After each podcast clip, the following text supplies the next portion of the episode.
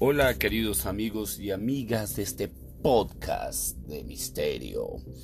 Ahora tendremos un eh, pequeño giro en, eh, en, este tema de universo de misterios con Edwin Robles, ya que no lo llamaríamos así. Ahora se llamará misterios o narraciones de horror y misterio. Sí señor, narraciones de horror y misterio este podcast eh, tendrá este giro, ya que me he dado cuenta que tiene más aceptación en el público las narraciones e historias de terror que uno pueda tener. Eh, ¿Quién no ha tenido una historia de terror? ¿Quién no ha tenido una historia cruenta donde se haya tenido que enfrentar a fenómenos paranormales, fenómenos extraños o tal vez eh, cosas que no tienen explicación. Y hoy mi primera historia, esta historia, arrancando una nueva etapa en narraciones de horror y misterio, será a través de el enigma de lo que podría explicarse como voces del más allá. La narración de hoy viene de una historia que me sucedió en la vida real.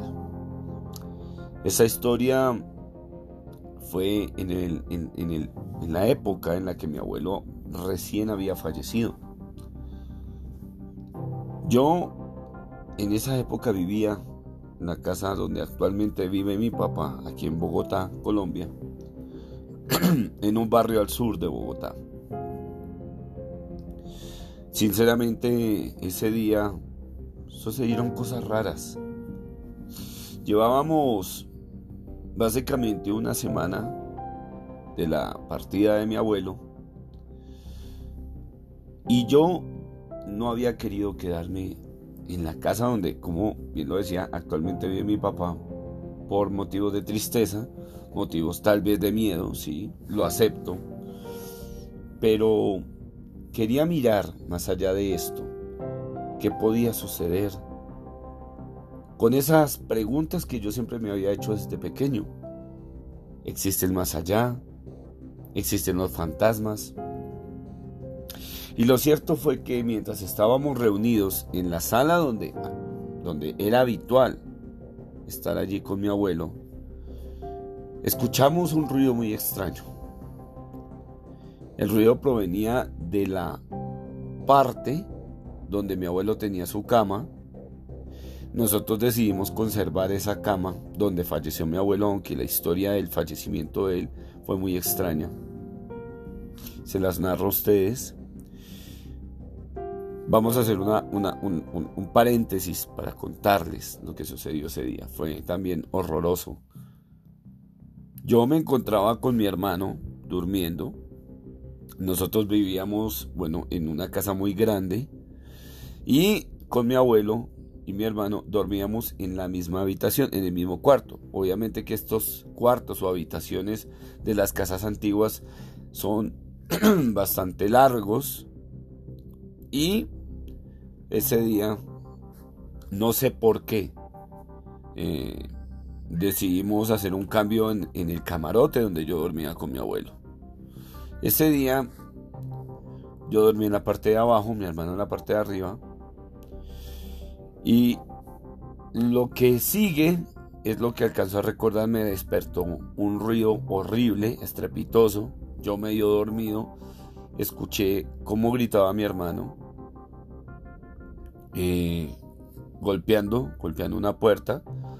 Cuando ya estuve bien despierto, me di cuenta que era la puerta del baño la que estaba... Nosotros teníamos el baño ubicado al lado de la cocina. Teníamos que salir a una especie de patio, pero muy pequeño. Uno atravesaba el patio y llegaba al baño. Escuchaba solamente a mi hermano y, y gritando, abuelo, abuelo, salga de ahí. Lo cierto fue que yo no me quise levantar, no sé por qué razón no me quise levantar.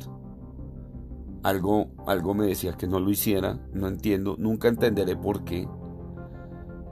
Eh, mi papá en ese momento no se encontraba, creo que mi hermano ya lo había llamado, mi papá llegó y para poder mirar a mi abuelo, porque la puerta era metálica y tenía una especie de, como de, no sé, como espacios donde había vidrio, pero toda estaba pintada de verde. Mi papá le pegó en un borde y logró ver a mi abuelo convulsionando en una esquina del baño. Entonces mi papá tomó la opción de romper todo el vidrio porque este se aseguraba por dentro y con pasador. Entonces eh, mi papá rompió el vidrio, corre el, pasador, saca a mi abuelo. Mi abuelo estaba convulsionando y ya no había prácticamente nada que hacer. Retomando la historia, como lo que les estaba narrando. Mientras estábamos con mi hermano, mi papá, sentados en la sala, el área de la sala también era el área de dormitorio mi hermano y mía. En la parte de, de la cama de mi abuelo habíamos decidido colocar un vaso con agua. Lo que yo escuché fue sorprendente. Escuché cómo alguien se estaba tomando el agua. Ese era el ruido. Era impresionante ver cómo el agua empezaba a disminuir de nivel. Y aparte de eso, sabíamos que era mi abuelo. Bueno, suponiendo que era mi abuelo. Yo siempre les he dicho a ustedes que en el tema espiritual, en el tema de los fantasmas, nadie tiene la verdad. Pero esto que les estoy diciendo fue verdad, fue vivido. Pasarían dos días después de ese fenómeno. Mm, mi papá me decía que, que era normal que los espíritus hicieran esto cuando se iban, porque les daba sed en el más allá. Pero curiosamente mi abuelo sufrió de algo muy extraño. Y era que él vivía siempre con sed. Yo recuerdo mucho que los últimos días que estuvo vivo, eh, tomaba mucho Gatorade, pero lo vomitaba, o sea, tomaba y lo vomitaba. Era impresionante y vomitaba un líquido negro. Lo que sigue me aterrorizó más. Una tarde mientras yo me encontraba en esa misma casa. Esa casa contaba con un tercer piso, que era una, una terraza muy grande, y, la, y el área de la terraza tenía un cuarto. En ese cuarto, que nosotros le colocamos cuarto de San Alejo, guardábamos todos los lo que eran elementos que ya no se utilizaban, o los chécheres. Y ese día yo escuché a mi abuelo cuando me llamó. Yo decidí subir, se me hizo extraño y dije, qué raro mi abuelito. Mi abuelito pues, no sé, en dónde esté, en qué dimensión estará pues escuché que me llamó. Decidí subir. Y lo más extraño comenzó cuando yo escuché que el ruido la voz de mi abuelo venía del cuarto, de ese cuarto de San Alejo. Me comencé a acercar poco a poco para poder em, darme cuenta si esto que me estaba pasando era una alucinación o no. Cuando ya llegué ahí, les cuento que el terror me invadió. Abuelito, no sé por qué estoy haciendo esto. Me preguntaba yo mismo. Abuelo, abuelito, ¿estás ahí? Me decidí a abrir la habitación y cuando le había quitado un alambre que estaba sosteniendo la puerta porque estaba dañada, sentí que alguien jaló la puerta hacia adentro y con el horror más grande vi a mi abuelo, tal y como él había fallecido, diciendo, mijito, vaya y lave la losa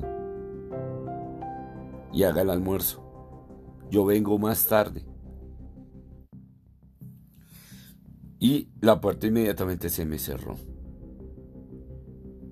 Les cuento que me temblaba todo, no sabía qué hacer. Estaba ahí detenido en el tiempo. No podía creer que era mi abuelo el que me había hablado. Es más, lo vi. Uno narra estas cosas, uno narra estas situaciones y siente escalofrío. Muchísimo escalofrío. Pero desde hoy, queridos amigos, voy a compartirles a ustedes todas las historias de miedo que me hayan pasado, que haya tenido la oportunidad de, de, experimentar. Pero créanme que no es muy bonito cuando uno tiene la oportunidad de vivir algo así. Mi nombre es Edwin Robles. Este es el nuevo nombre que adoptará el canal. ya no se llamará Universo de Misterios con Edwin Robles, sino a partir de hoy se llamará Narraciones de Horror y Misterio. Ya saben dónde me pueden encontrar en mis redes sociales. En Twitter estoy como arroba robles. En Instagram como robles Edwin. Y en mi eh, canal de YouTube estoy como Universo Paranormal ER. Espero asustarlos de una manera impresionante. Hasta luego.